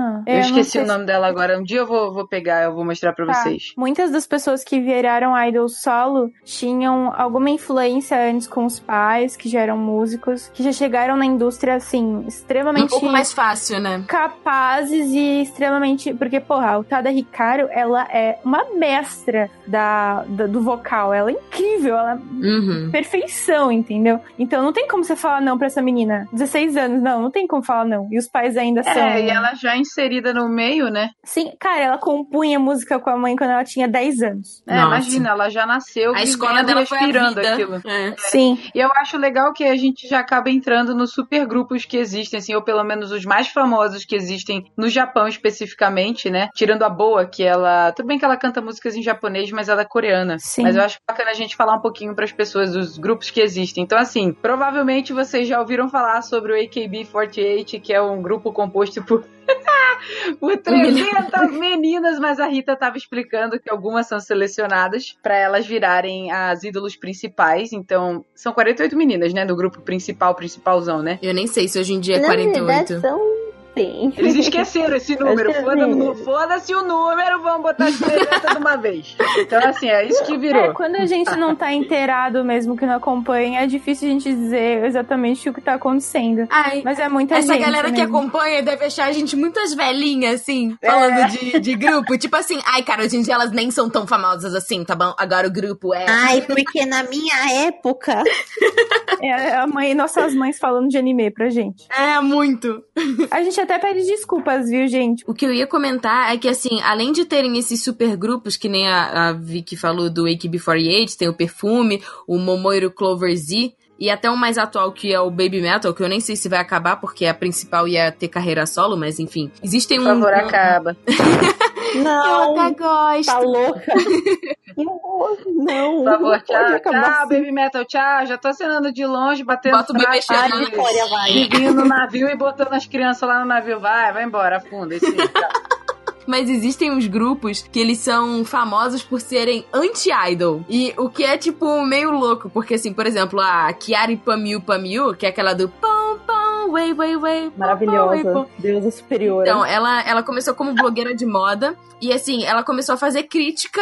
Então, era tipo uma Lady Gaga japonesa. Assim, ela começou a fazer algumas críticas, sendo, tipo, muito crazy. E ela ficou famosa por ser muito crazy. E, então, tem uns Ah. grupos que eles, eles ficaram famosos justamente por querer quebrar nessa coisa do, do idol. Então, tem um chamado Hamburger Z, em que cada membro é, tipo, uma representação de um ingrediente de um hambúrguer. Tem um... Eu não vou questionar esse porque Japão. Tem um grupo que foi a Mo que me mostrou, chamado Big Angel, em que ele é composto só por garotas acima do peso, o que é Tá uma aí, coisa esse é super mais legal. interessante. É, esse né, tem uma porque quebra. representatividade diferente e quebra totalmente os padrões. E eu não um sei grupo. se ele é famoso, né, Mo? Eu não sei o que você acha. É, ele não é muito famoso, Ele não é muito famoso. Mas ele não é muito as popular. meninas. É porque assim, as meninas é um grupo independente, então elas, elas Entendi. ensaiam sozinhas, elas, Elas não fazem têm a gente. Uhum. Elas fazem shows em casas de shows é, mais pequenas, né, que são mais Pequenas. acessíveis. Entendi. E o grupo, e quem consome principalmente Big Angel são mulheres, porque elas se identificam, elas, elas querem se sentir mais livres, né? Representadas. Sim. Do, do- é, do- desse padrão que é imposto das meninas serem extremamente magras, enfim. Claro, nada mais do que justo e realmente necessário, assim.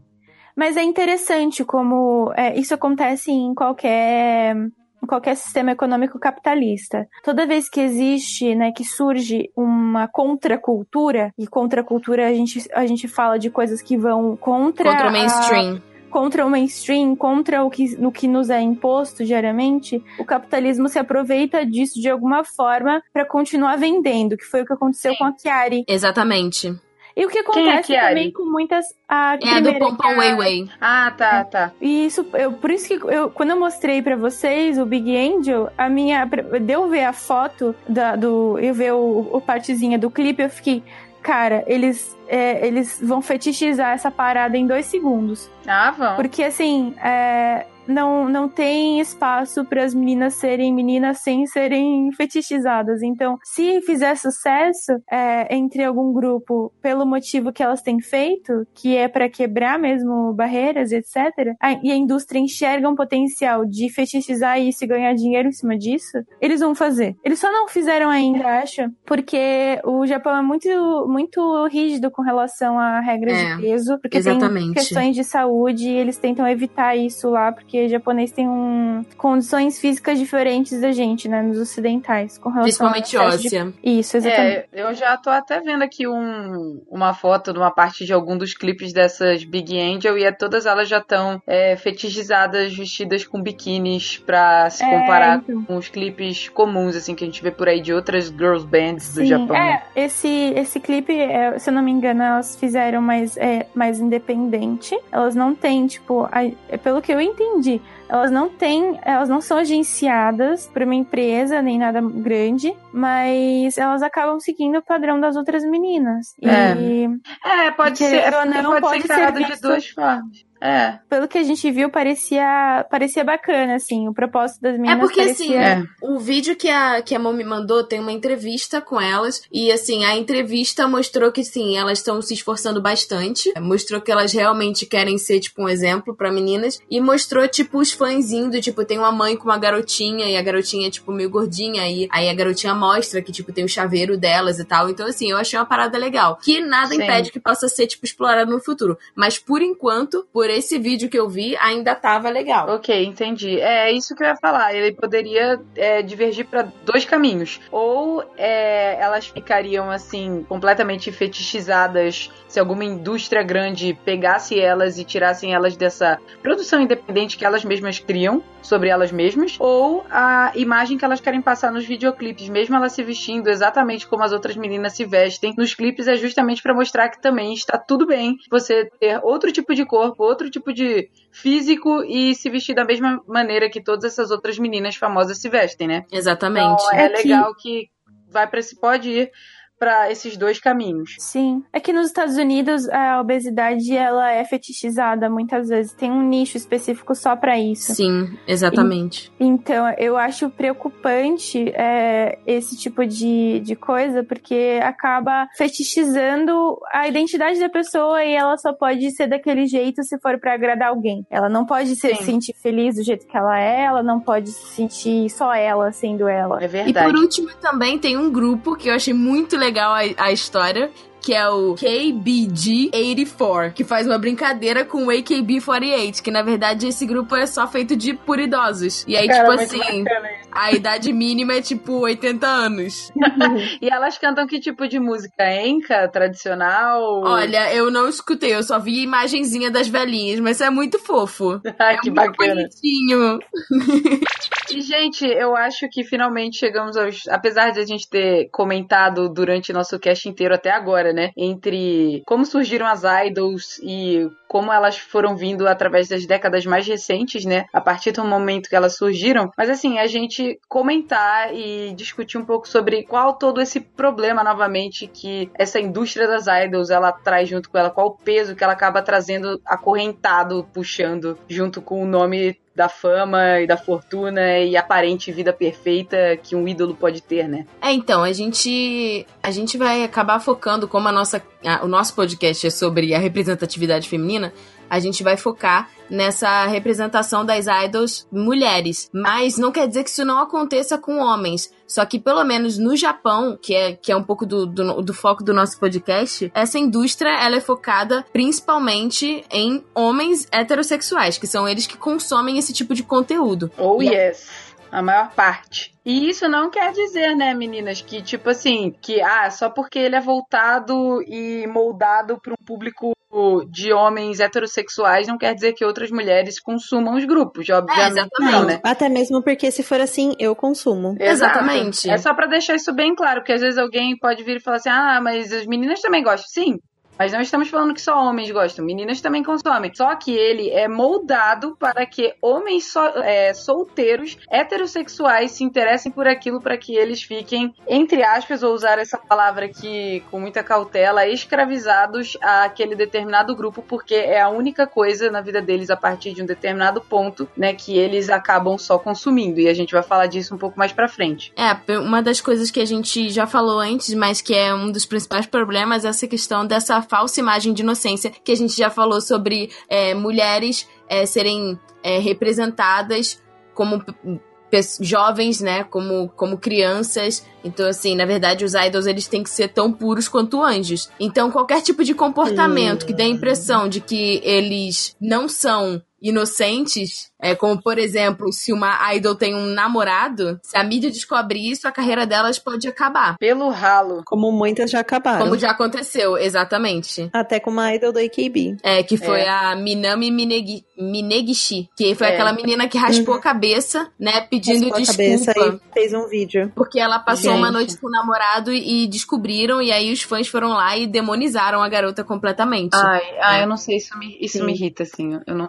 consigo. Me irrita, sabe por quê? Porque são os fãs que fazem essa merda. não. Isso, isso pra mim não é fã. Eu não consigo. É, exatamente. Mas sabe por que eles É, fazem na- isso? Porque, na verdade, esses fãs, eles colocam na cabeça deles uma imagem fantasiosa daquela menina, em que, na verdade, ela não pode ter nenhum tipo de relacionamento com ninguém, porque justamente ela vai quebrar essa imagem de inocência que, tipo, Sim. É, é a fantasia deles, né? Não é, não é só uma visão dos fãs que eles tiram do nada. Todo jeito deles construírem as Exatamente. imagens das garotas e, e a publicidade que eles fazem em cima disso e todas as restrições que eles fazem são justamente pra isso, pra elas ficarem presas a essas imagens e pra esse público consumir de um jeito totalmente inconsciente. Exatamente. Sim. É, Você vai porque- ver a foto das meninas todas com as mãozinhas assim no peito, com uma carinha angelical, fazendo, fazendo né, gestos infantis. fazendo essas poses assim que remetem muito à infância, sabe? Coisas de Exatamente. crianças, coisas inocentes. Sim, no caso do. Na Coreia, eles têm uma palavra pra isso, que é saseng. São fãs obcecadas pelos idols. Teve casos até, se não me engano, foi do grupo Beast, que agora é Highlight, de uma menina que conseguiu entrar no dormitório dos meninos e ela fez xixi no apartamento inteiro. Tipo, Que? demarcando território. Xixi? Sim. What? Ela marcou o território igual What? cachorro, né? Eu sou Cartas, cartas momento. escritas com sangue. Pra vocês verem que, Tipo, tipo assim, não é uma assim. coisa que é, como a gente falou no início, não é uma coisa que é só estrita a homens serem obcecados. Mulheres também são obcecadas. Mulheres também são. Sim. Então qualquer pessoa Cartas pode ser escritas obcecada. com sangue. Pessoas, Gente. tipo, fãs que mandam foto dos cursos, dos pulsos cortados pros meninos. Que isso, gente do céu. Falando, tipo, ai, se vocês fizerem qualquer coisa, eu vou morrer, e não sei o quê. Sabe o que eu sou exatamente agora? Eu sou aquele gif daquele cachorro amarelo sentado numa mesa e tudo pegando fogo em volta.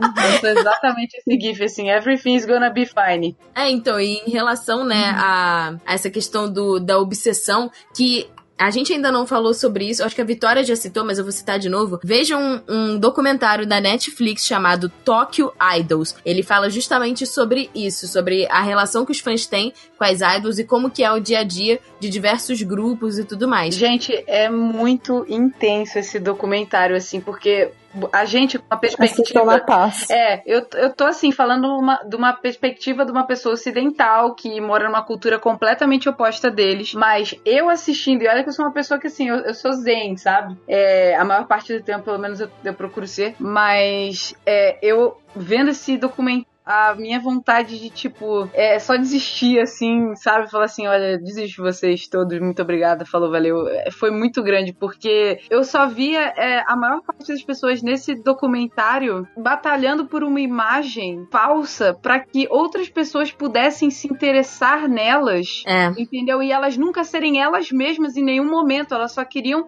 construir uma figura uma alegoria em volta do corpo delas, em volta da personalidade delas, de quem elas realmente são, para que mais pessoas pudessem notá-las na sociedade, para que elas fossem aceitas. É muito triste isso. E esse documentário, ele mostra também a relação é, de quem consome, né? Então, assim, ele mostra justamente, tipo, esses homens que eles se sentem financeiramente e emocionalmente incapazes de cuidar, né, de uma família, de uma esposa, Uhum. da família, da, da- do jeito tradicional que é esperado, né?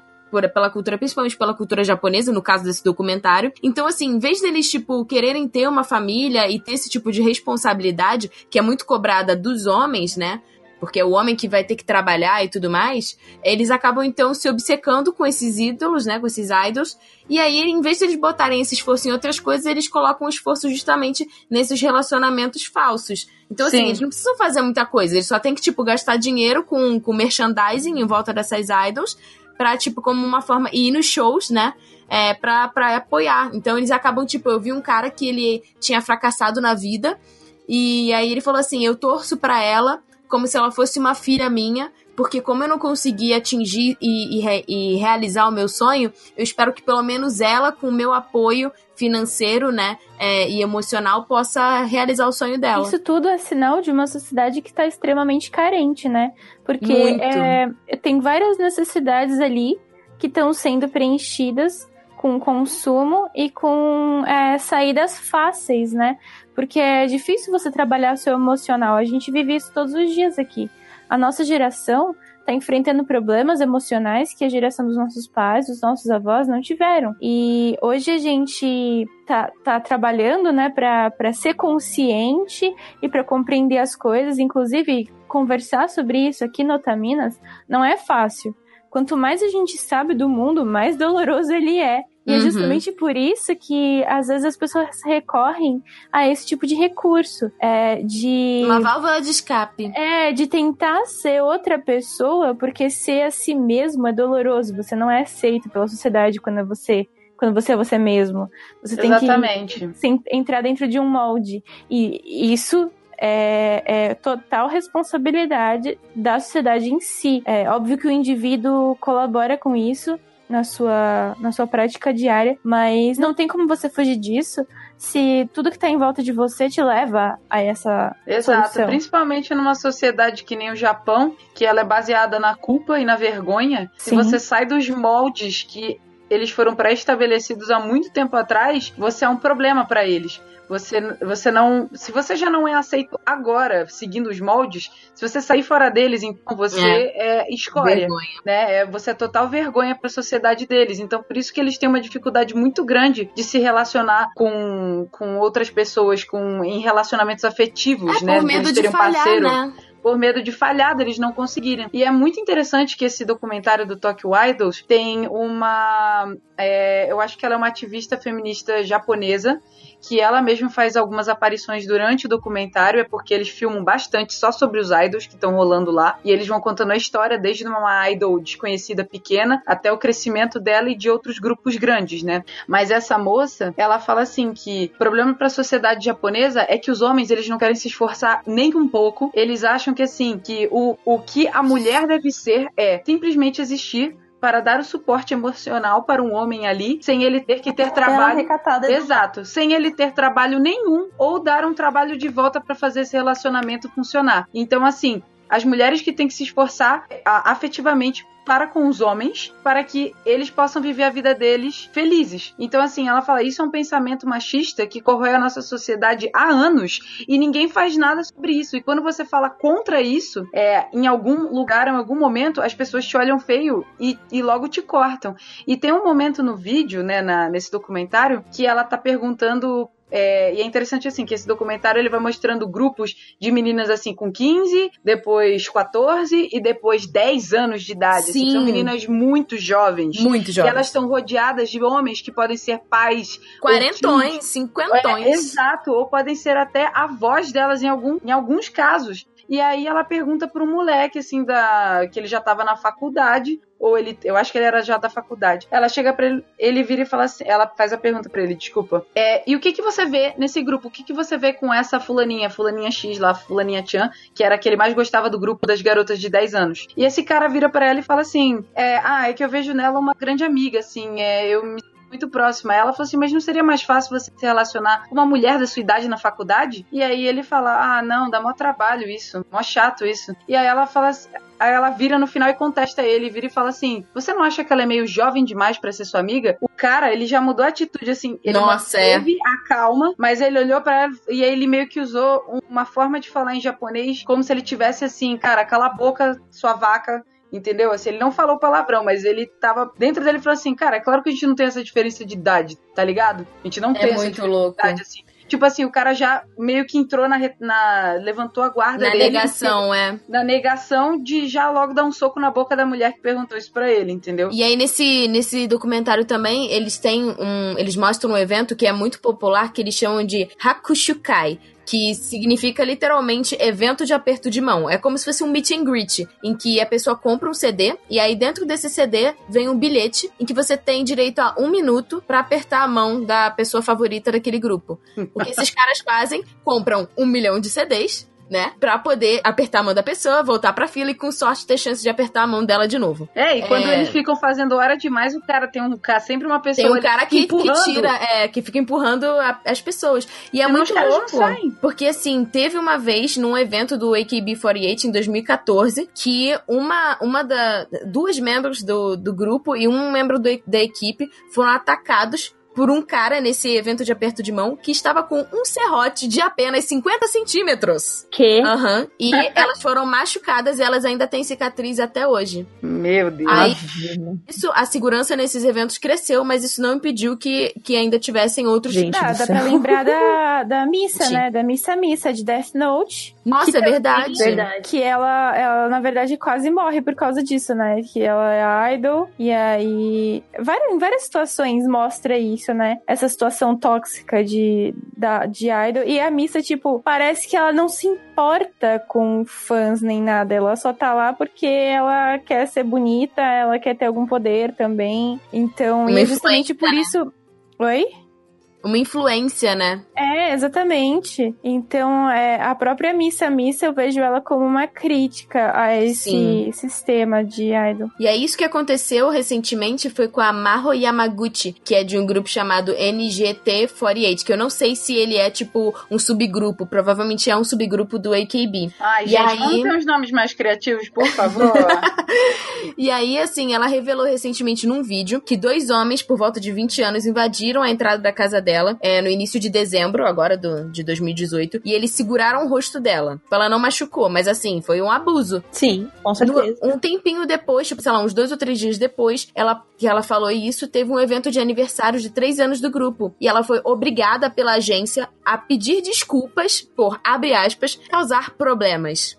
A galera foi à loucura. O bom é que dessa vez os fãs, tipo, ficaram muito enfurecidos e eles culparam a agência por não ter protegido ela, né? Então ela voltou do show sozinha pra casa e os caras foram lá. Tá aí de novo a mesma, é, a mesma agregação da cultura deles de que, tipo assim, se você. A vítima é o problema, não culpada. é o agressor. Que é o problema, né? Exatamente. Principalmente por ela ser uma mulher. Então, sabe, isso é um absurdo. Isso já tinha que já ter acabado faz muito tempo, mas E é infelizmente muito louco passa... isso. Porque o que a Mo falou, né? E, e também você sobre o lance da, da ativista feminista no, no documentário. É, teve uma, uma membro de um grupo coreano dessa vez, que é a Irene do Red Velvet. Ela foi alvo de várias críticas. Tipo, eles começaram a, a mandar é, carta queimada com sangue e tudo mais, porque ela falou é, numa entrevista que ela tava lendo um romance feminista. Eles estavam perguntando que livros ela tava lendo, e aí ela, tipo, ela falou que tava lendo esse livro. E, E a galera não gostou da história, e né? a Um pouquinho. começou, tipo, a, a postar foto da, dos fãs queimando as fotos dela. Sendo que, assim, um tempinho depois, um outro, um outro idol, que era, tipo, homem, ele, ele falou que tava lendo o mesmo livro. E, tipo, assim, a galera achou, Ok. tipo, muito legal. É, claro, né? Eles não querem perder o controle sobre o que a mulher deve ser na sociedade deles, né? Então, assim, se a mulher ela já sai fora do, do padrão do que eles precisam que ela seja pra eles se sentirem bem, isso é um problema. Cara, tem várias artistas. É, é, se eu não me engano, uma do Two and One é a Bom. Hum, Cadê? pá, que bom. É que tem mil plásticas. É, então. que ela não consegue É. nem mexer mais o rosto. É, tadinha. então, ela tentou se adaptar ao, ao, ao estereótipo de beleza e ela, tipo, claramente tem problemas sérios com isso. Ela ficou obcecada por fazer cirurgias. E aconteceu recentemente Uhum. também com a Ryuna, né? Que arranjou um Exatamente, do namorado. namorado. E ela Ah, foi, gente, tipo, ela totalmente destruída pela, pela, pela empresa. Ela também resolveu mandar Sim. todo mundo tomar no cu e, porra, é a Ryuna, entendeu? Ela é só, tipo, Sim. é, ela- consegue fazer sozinha, entendeu? Esse ponto. Ela devia carregar a empresa. Sim. Olha, olha, a Hyuna é minha, é minha deusa superior. Eu tenho um, eu tinha um pôster dela na parede gigante que está guardado. Mas a Hyuna, ela tem um vídeo dela até que dizem que é a entrada da Cube, que era a agência dela. Que mostra ela saindo, pulando, e ela abraça o namorado. Oh, E é genial. é, eu vi. Ela, e ela agora está postando até fotos, tipo, eles estão postando foto com beijo. Que bom, a Isso, gente tá tipo, precisando é a de maior pessoas assim. De todas. Principalmente lá na Ásia, pra mostrar que tá tudo bem e que Mas eles merecem que- viver vidas normais. Existem, existem agora na Coreia algum, alguns idols que estão processando as próprias empresas e justamente falando, tipo, usando, é, óbvio, né, o, o recurso de que eles têm direito a, a procurar a felicidade deles e por isso Sim. eles deveriam aceitar que os idols namorassem, né? E eles estão Querido! ganhando. Isso são direitos humanos, vocês são otários. Eu espero que todos vocês escutem esse podcast, tá? Porque todos vocês são otários. Isso são direitos humanos comuns, básicos. Por favor. Vocês são o quê? Trouxa? Vai assinar o contrato lá pra poder ficar sem transar, sem beijar, só porque os seus fãs querem isso? Ah, pelo amor de Deus, né? Eu acho Ah, muito não difícil. Assim, É eu não, muito não culpo, triste. eu não culpo os artistas, porque eu sou artista, eu sou atriz e eu quis é, trabalhar com, com dublagem. Eu ainda não comecei, né? Mas eu não comecei porque eu me sentia muito pressionada e não é fácil trabalhar com dublagem. A indústria não é fácil de entrar. Aqui no Brasil não é fácil. Imagina no Japão, que não é nem dublagem, é voz original. Exatamente.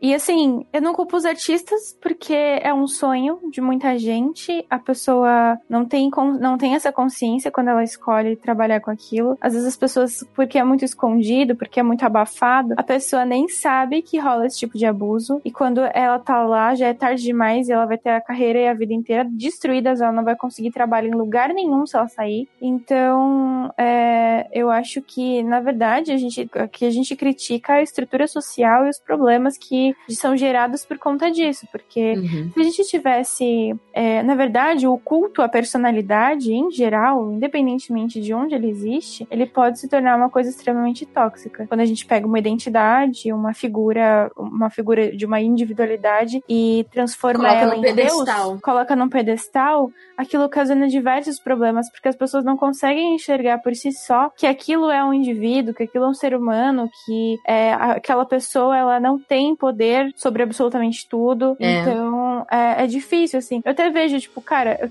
eu, eu tô no Bunka, a gente não tem nenhum milhão de inscritos, a gente tem 700 mil inscritos. E, e às vezes acontece de, tipo, as pessoas me cobrarem uma postura, tipo, ah, você tá me ignorando na DM, tá ligado? É Tipo, muito louco isso, né? Sabe? Isso é não muito É posso. pequeno, eu não faço nada. Eu, eu sou uma estudante universitária que tô tentando trabalhar em tudo que eu posso ao mesmo tempo. Eu não tenho como responder qualquer pessoa, todas as pessoas que falam comigo. É impossível, humanamente falando. As pessoas muito não têm essa complicado. consciência assim e desvalorizam o nosso trabalho a todo momento, não só dessa maneira, não nos enxergando como artistas, mas como como tipo, cara, eu já ouvi psicóloga falando isso, que artista não serve pra nada. Nossa, sabe? parabéns. Não- É, então, e é, Cara, é uma, absurdo. é- isso, isso é um absurdo tão. Isso é o que nos difere de qualquer outro mamífero, de qualquer outro ser. É a arte que nos difere de qualquer outra É a nossa existência. É, é Exatamente. É, a criatividade, é o raciocínio, porque a arte também é política. A gente não pode desvencilhar a arte da política, porque se a gente tira a política da arte, ela só vira um produto. Ela não vira, não é Exatamente. mais arte. Ela é só É uma um forma de produto. expressão. Exatamente.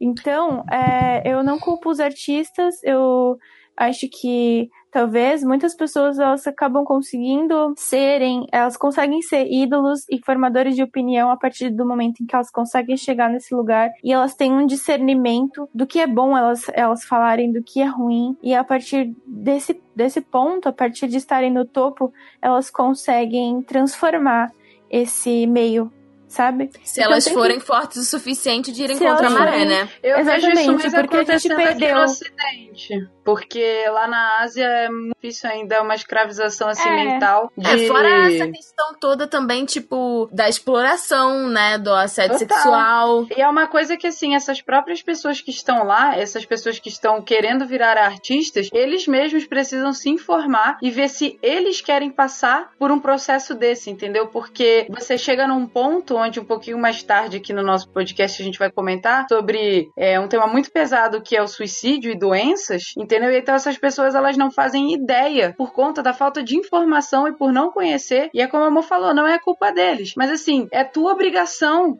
obrigação de cada indivíduo você ir atrás do que é certo pra você e só você vai saber o que é certo pra você, entendeu? E eu entendo que as pessoas elas tenham uma ilusão muito gigantesca quando elas vão entrar numa indústria de famosos, porque como a gente estava falando no início do podcast, é uma vitrine alegórica onde tudo é belo e bonito e a gente não faz ideia do que tem por trás, de todo o tráfico que pode ter por trás de dinheiro, de interesses pessoais, de interesses políticos por trás. Então, assim, eu acho que é uma coisa que as pessoas elas estão começando a acordar para, que até então a gente não tinha ideia, e está começando a acordar na Ásia agora, com algumas pessoas, como essa moça ativista japonesa, feminista, Uhum. que estava no documentário. Então, assim, é uma questão assim, é, é muito fácil a gente falar assim, ah, mas ele não sabia, ah, mas ele não quis ir atrás. Mas assim, meu amor, se você vai entrar dentro de uma indústria dessa e você sabe que ocorrem esses casos por trás, você tem que estudar exatamente o que, que vai ser o melhor As caminho, pessoas- qual vai ser o melhor caminho atrás de você. As pessoas que entram na indústria são muito novas, como a gente tava falando. Exato. É, uma São lavagem muito cerebral. É uma lavagem tem- cerebral muito grande. Eu, eu, eu tiro eu tiro totalmente a, a responsabilidade, porque quem tinha que ter responsabilidade sobre essas crianças são os pais delas, sabe? Sim. Que muitas assim, vezes exploram as os próprios filhos. Exatamente. Então, assim, Vocês sabiam que na Coreia, gente, tem pais que quando a criança nasce, eles fazem meio que uma poupança pra quando ela tiver a idade ela fazer plástica? Cara, eles, eles fazem não só isso, mas quando a criança nasce, eles já colocam o nome na fila de espera das melhores escolas. Pra quando É. a criança tiver a idade conseguir ir pra lá. Aqui já tá então. acontecendo isso. Mas o quando a gente quando a gente faz esse recorte, eu acho importante a gente enfatizar algumas coisas. Um, nós somos ocidentais, mas nós somos é, mulheres é, latino-americanas, né? Nós somos brasileiras. Todas nós é, somos vistas socialmente como mulheres brancas e a gente é, vive numa sociedade diferente das que a gente está analisando. A gente está fazendo recorte de fora. Como as meninas comentaram, cabe a cada sociedade sentir as necessidades de mudança e de fato mudar ou não. A gente vê que tem várias questões que a gente tá olhando para lá. Do mesmo jeito que muita gente olha para o Brasil e fala: fala: Nossa, isso aqui vai dar merda. Todo mundo falando que vai dar merda em todos os jornais do mundo, mas a gente aqui continua fazendo merda. Então a gente faz, faz esse olhar crítico de fora, falando vai dar merda. Mas, em geral, só eles vão saber resolver o problema deles, porque eles estão Claro. vivendo isso. Ninguém vai coisa- poder botar a mão lá no meio e consertar nada. Sim. A gente tá falando a nossa opinião política e social sobre Sim. o que essa sociedade tá vivendo e convivendo no dia a dia deles. E a única forma de mudar é começando de lá de dentro. Não vai ser um monte de gringo Sim. estrangeiro pra eles que vai meter o dedo e vai falar assim: ó, muda agora que vocês estão errados. Não tem como. E só uma outra coisa que eu queria enfatizar é que a gente não tá recriminando nenhum fã de idol. Eu acho que a gente só tá tentando trazer um debate aqui. Porque eu sei que tem muita gente que gosta e que poderia se sentir ofendido com o nosso debate. Mas eu acho importante Mas a é gente. por isso que é um debate, amiga. Eu sei, mas às vezes as pessoas não entendem. Não, eu entendo o que você tá querendo dizer, mas assim, pra ficar bem claro para as pessoas, um debate é pra mostrar o ponto de vista individual de cada uma das pessoas de acordo com o tema. Sim, então assim, que embasado, com pesquisa. Exatamente, com pesquisa sobre o que a gente entende e leu e, e estudou por trás de determinado assunto. Só que assim, é o que a Mo tá falando, não se ofendam por o que a gente falou, porque cada uma tem um ponto de vista diferente ou algumas é, é, divergências de determinados padrões e a gente em nenhum momento tá querendo desonrar ou falar que vocês não devem gostar. Impor, É, é né, só uma impor um questão, o debate traz principalmente a questão da gente aprender a olhar mais profundamente sobre um determinado assunto, com talvez mais embasamento e mais é, interiorização do que a gente poderia estar olhando previamente. Então, eu acho importante isso que ela está falando, justamente para mostrar para as pessoas que é, não tem problema nenhum vocês gostarem do, do- dos grupos e tudo mais. É só para a gente entender por trás que o oculto que tem por trás de tudo, ele é manipulador e, e ele usa garras e finalidades obscuras para chegar até nós e a gente às vezes, muitas vezes a gente não tá consciente disso. É, duas coisas que a gente não falou, mas que cabe pontuar rapidamente é essa questão, né, do abuso sexual, que muitas vezes a vítima não fala, justamente porque essa cultura acaba culpando, né? Então, assim, a menina só de falar que tinha um namorado, é, já culparam ela, então, assim, isso realmente acontece, e acontece em, em relação não só aos fãs, mas aos próprios empregadores dessas idols, e, e esse tipo de, de, de exploração e assédio também atinge essas crianças que começam desde cedo, independente de ser meninos ou meninas, né, pelos empregadores, e o que a Vicky já tinha falado antes da questão do suicídio, que até recentemente a gente teve o caso é, de, de um integrante, né, do, do Shine, que ele se suicidou, né, no ano passado, muito provavelmente por, causa, por conta da pressão. Também teve uma integrante de um grupo chamado Enoha Girls, que ela cometeu suicídio aos 16 anos, por conta da É, pressão da indústria. Acontece com muita frequência. E eu acho que pra gente encerrar o assunto de hoje, pra gente falar rapidamente de um filme que, pra quem não viu e se interessa pelo assunto, gostaria de entender melhor por trás, psicologicamente, como que é um processo que pode acabar é, definhando a pessoa como em questão assim é, psicológica, né, de quem ela realmente é, ela perdendo a identidade dela, seria o filme do Perfect Blue, que foi um filme é, feito nos anos 90, mais ou menos. Eu não lembro que ano especificamente, não sei se foi 96, 93. E ele conta a história de uma moça que é uma idol, ela participa de um grupo de três meninas e ela quer sair desse grupo, ela quer deixar de ser uma idol para ela poder entrar na indústria de filmes, porque o sonho dela é ser atriz. Mas durante o processo do filme, ela vai perdendo a identidade dela por conta de um monte de coisa, por conta das pressões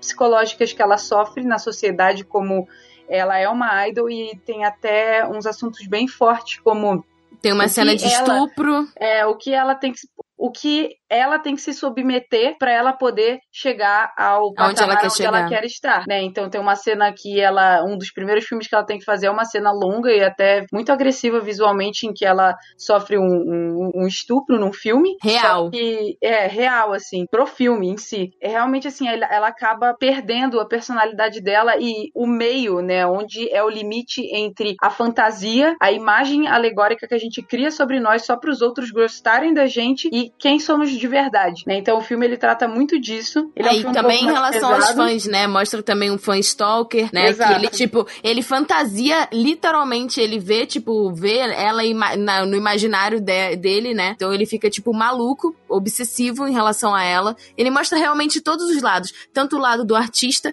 que acaba, tipo, é, afogando um pouco da. Afogando um pouco, não, afogando completamente, né? É, a sua personalidade, a sua individualidade pra agradar os outros. O lado exploratório da indústria, principalmente em relação às mulheres, e o lado obsessivo que um fã pode chegar, né? Quando ele não faz o que a Ritinha avisou sobre ter é uma visão crítica, é consi- consumir conscientemente e ter uma visão crítica, né, sobre, sobre o meio. É, exatamente. A pessoa Hum. passa a viver aquilo como se fosse ela e na verdade ela tá deixando o ela de lado porque o ela de lado é doloroso demais pra ela encarar. E isso é um problema Sim. na nossa sociedade atual muito grande. E inclusive esse filme ele foi feito numa época em que, se eu não me engano, foi um fã, eu acho que da banda Bjorn, Bjorn, eu não sei o nome da Bjork. banda. É, A Bjork? É, isso, isso, Bjork. isso. É, esse fã, ele era muito obcecado pela Bjork nessa época em que o filme estava sendo produzido e ele até mandou umas cartas assim, e ele estava planejando enviar alguma coisa para ela, uma, uma bomba, onde ela abrisse essa caixa e ela ia explodir, ela ia morrer porque ele não poderia ter ela. E ele até fez uns vídeos na época muito agressivos e horríveis, assim, bem perturbadores em relação a isso. Então, o filme meio que se encaixou com o que estava acontecendo na época sobre essa crítica do limite de um fã, o limite que uma pessoa tem para um ídolo, né? A gente nem precisa ir muito pro, pro Oriente. Aconteceu aqui mesmo com a Aqui Ana mesmo. Hickman, né? É, pois Sim. é.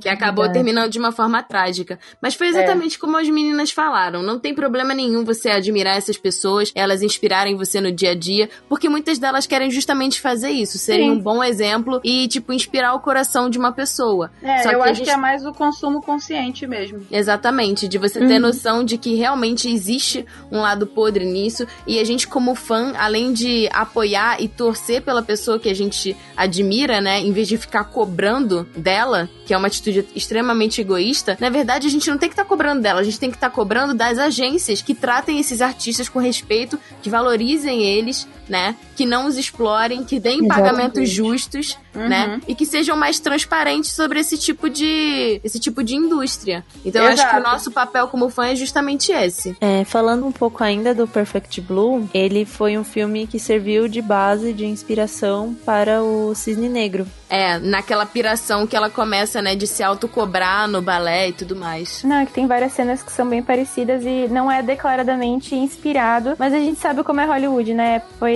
Aham. inspirado. Sim.